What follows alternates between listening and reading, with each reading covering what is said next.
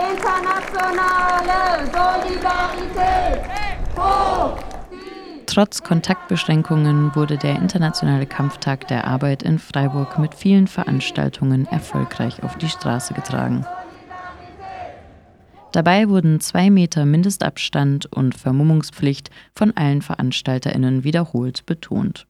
Um 12 Uhr schmückten Menschen nach einem Aufruf der Seebrücke Freiburg Laternenpfähler auf dem Platz der alten Synagoge in Maibäume der Menschenrechte um.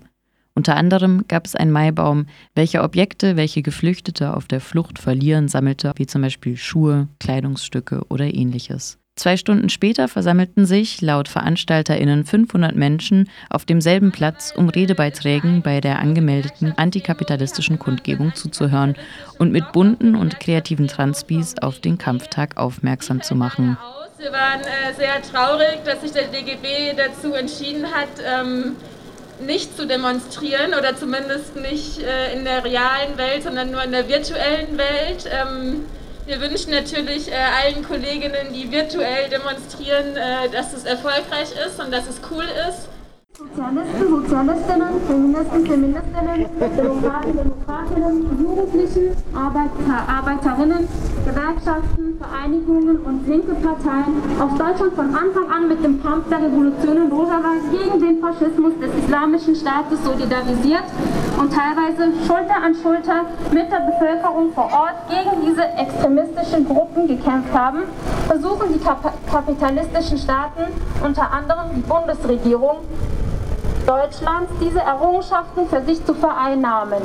Wir sehen, dass die kapitalistische Mentalität unsere Errungenschaften immer wieder vereinnahmen wird, wenn wir unsere gemeinsamen Kämpfe nicht bündeln und somit eine Front gegen antidemokratische Übergriffe auf unsere Werte und Gemeinschaften bilden.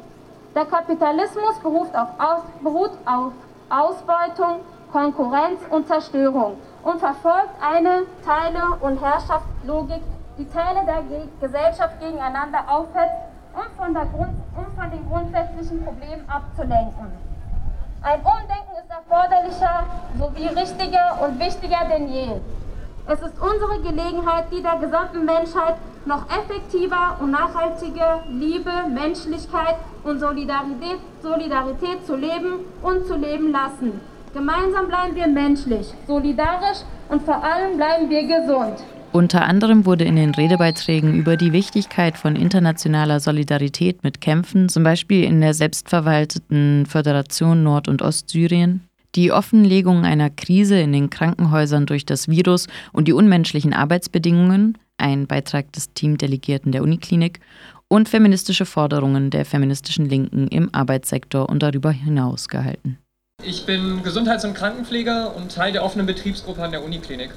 Zuallererst möchte ich noch mal kurz was loswerden, weil mich das echt wütend macht, wenn gerade auch an einem Tag wie heute Menschen meinen, mit irgendwelchen Verschwörungstheorien irgendeine Scheiße zu erzählen.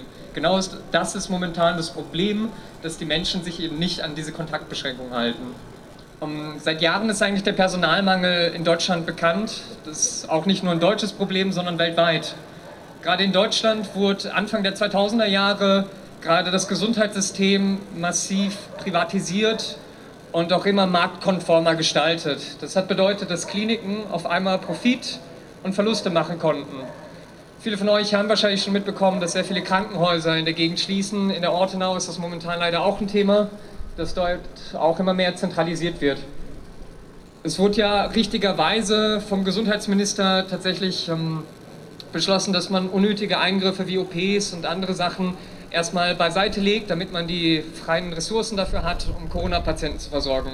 Jetzt, da die Zahlen vorerst mal wieder unten sind, meint man natürlich jetzt zu sagen, okay, das kann man wieder hochfahren. Gerade bei den Kollegen auf den chirurgischen Stationen hört man immer wieder die große Sorge, dass die ganzen OPs, die weggefallen sind und die normalerweise ordentlichen Erlöse für die Kliniken auch bedeuten, dass man die jetzt mit Ach und Krach durchsetzt auf den Rücken der Beschäftigten. Und da sagen wir ganz klar, es darf keine Aufholjagd von so einer Erlössuche losgehen. Großes Problem fand ich auch, als dann auf einmal in den Medien kam, dass man meint, bei Fußballspielern in der Bundesliga, ähm, die jetzt regelmäßig zu testen, damit die endlich wieder spielen können. Ich habe total Verständnis dafür, wenn Fußballfans endlich wieder große Spiele anschauen wollen. Aber ich denke mir, wo bleibt denn da das Gesundheitspersonal auf der Strecke? Egal, ob es die Physiotherapeuten sind, die Pflegekräfte, die Reinigungskräfte und all die anderen, die jeden Tag da in die Klinik müssen und trotzdem nächste Nähe zu den Patienten haben. Es muss dafür gesorgt werden, dass wir als Gesundheitsmitarbeiter auch regelmäßig getestet werden. Und was uns an der Uniklinik dann auch echt schockiert hat, war die Aussage, dass wenn man tatsächlich dann mal positiv getestet wird, aber keine Symptome hat, trotzdem zur Arbeit kann. Das ist eine verdammte Schweinerei. Und ja, ein Dauerthema bei uns in der Gewerkschaft ist auch immer wieder die Kohle. Da haben wir aufgestellt, für die Zeit der Corona-Pandemie muss jeder Krankenhausmitarbeiter an der Uniklinik eine Zulage von 500 Euro bekommen. Heute ist der internationale Kampftag der ArbeiterInnen. Er ist für uns ein Tag des Widerstands. Ein Tag, an dem sichtbar gemacht wird, wie und wo politische Kämpfe gegen die kapitalistische Ausbeutung von Arbeitskräften und für ein selbstbestimmteres Leben stattfinden und historisch auch stattgefunden haben. Erinnert an Massen- und Generalstreiks, an Arbeitskämpfe in großen und kleinen Betrieben zur Verbesserung der Arbeitsbedingungen und unter anderem der Einführung des Acht-Stunden-Tages, der, für alle, die es noch nicht mitbekommen haben, in einigen Branchen kürzlich ausgehebelt wurde. Nun, im Jahr 2020 befinden wir uns in Europa in einer der größten Krisen nach der Finanzkrise 2008. Millionen Menschen sterben an einer Krankheit, die sich rasend um die Welt verbreitet. Millionen verlieren ihre Jobs, sind mit Armut, Unsicherheit und Gewalt konfrontiert. Das Coronavirus trifft uns alle, aber die Auswirkungen der Pandemie unterscheiden sich. Und das noch deutlicher, wenn wir sie aus einer grenzenübergreifenden Perspektive betrachten.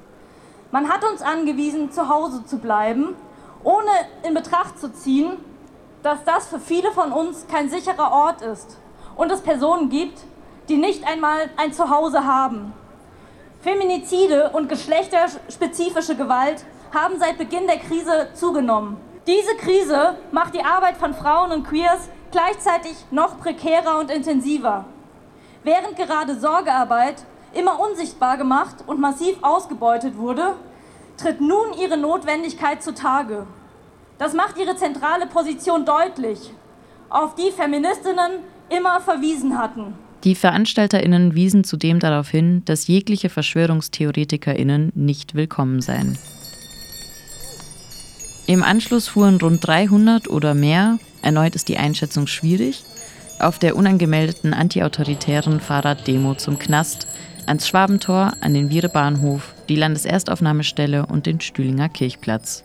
Redebeiträge zu solidarischer Landwirtschaft von der Gartenkoop, dem Gesundheitssektor, der Verschärfung des Polizeigesetzes und zu den schrecklichen Bedingungen in der Landeserstaufnahme Ellwangen wurden gespielt. Dieses System basiert auf der Konkurrenz der Märkte, preislichen Anreizen und Privatisierung.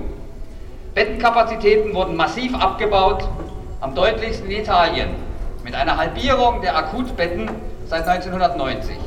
Dort stehen noch ungefähr drei Betten auf je 1000 Einwohnerinnen. Ähnliche Zahlen haben wir in den USA und in Spanien. Hier in der BRD sind es noch sechs. Aber diese im internationalen Vergleich noch gute allgemeine Infrastruktur ist keine vorausschauende Leistung eines Versorgungsstaates, sondern zugespitzt zusammengefasst ein Erbe der Klassenkämpfe, daran zur heute am 1. Mai erinnert.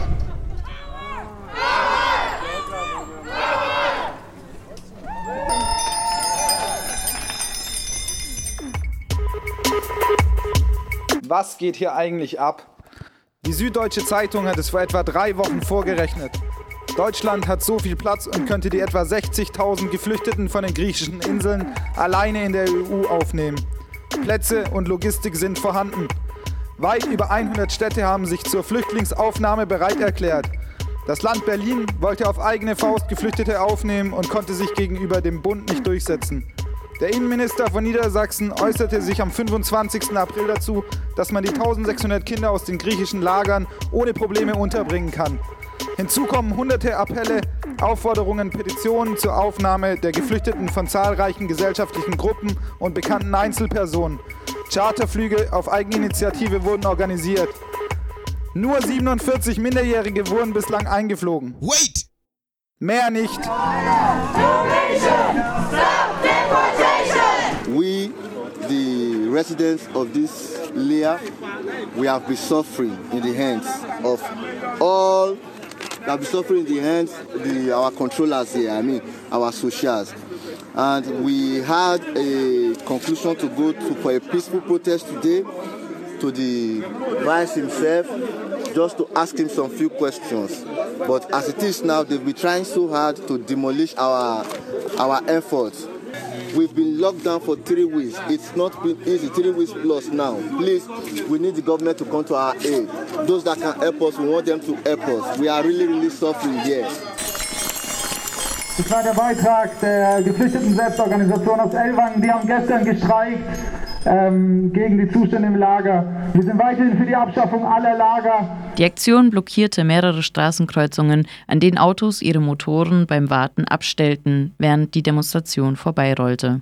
Viele Menschen schauten sich vom Balkon die Demonstration an und winkten ihr zu, zum Beispiel auch aus der Landeserstaufnahmeeinrichtung.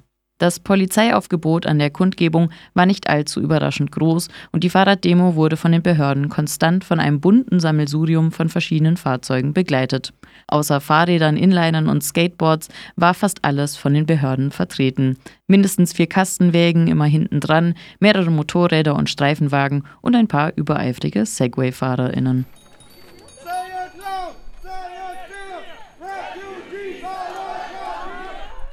Dafür trat die Polizei bei der zweiten unangemeldeten revolutionären Radrunde stärker auf.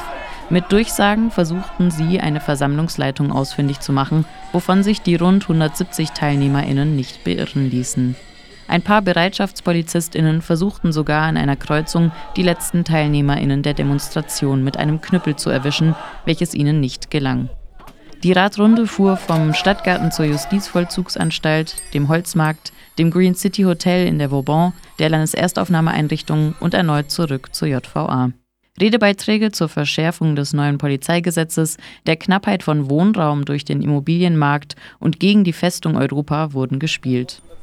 Wir stehen hier vor dem Green City Hotel Freiburg, welches exemplarisch für Freiburgs Greenwashing-Politik steht. Es wird ein Marktplatz geräumt, um ein fettes Hotel hinzuklotzen und dann steht es, wie viele andere Hotels dieser Stadt, leer während viele Menschen gerade in Krise, Krisenzeiten ein Dach über dem Kopf brauchen. Es folgt ein Text von der Kampagne Wohnraum gestalten zur Misere des Leerstandes. In Freiburg ist Wohnraummangel seit Jahren an der Tagesordnung. Die beschauliche Green City logiert unter den fünf teuersten Städten Deutschlands. Nach wie vor gibt es hier allerdings Leerstand. Die Stadt rühmt sich zwar mit der Leerstandsquote von 0,5 Prozent, allerdings sind dies immer noch um die 500 Wohnungen, die leer stehen. Corona-Einschränkungen durch die Hintertüren durchgewunkene verschärfte Polizeigesetze in Zukunft Recht sprechen werden. Dazu ein Ausschnitt aus einem Text der Informationsstelle Militarisierung.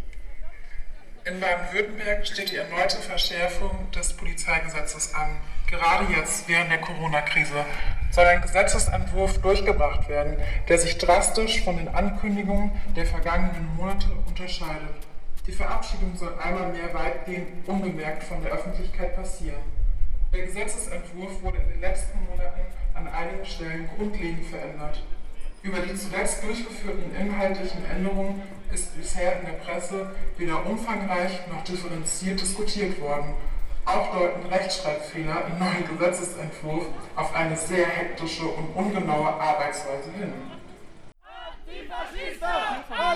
Erstaufnahmeeinrichtung für, Ge für Geflüchtete verlesen wir nun Ausschnitte aus einem Redebeitrag, welcher hier schon einmal am 19. März verlesen wurde, ehe die Bullen die spontane Versammlung unter dem Vorwand des Seuchenschutzes auflöste. Nachdem die Kundgebung zu Ende war, wurden fünf Personen Platzverweise erteilt. Sie unterhielten sich zu dem Zeitpunkt mit den Bewohnerinnen der Lea. Einer dieser Bewohner berichtete, dass er schon seit einem Jahr zu fünft in einem Zimmer leben muss. Schon so kein humaner Zustand, aber erst recht nicht, wenn das Lager unter Quarantäne fallen würde. Und vor allem ein Zustand, der eine Ausbreitung von Covid-19 nur beschleunigen würde. Parolen wurden beispielsweise den Insassen der JVA oder den BewohnerInnen der Landeserstaufnahmeeinrichtung zugerufen. Zum Geklingel der Sprechchöre gesellte sich das eine oder andere Feuerwerk.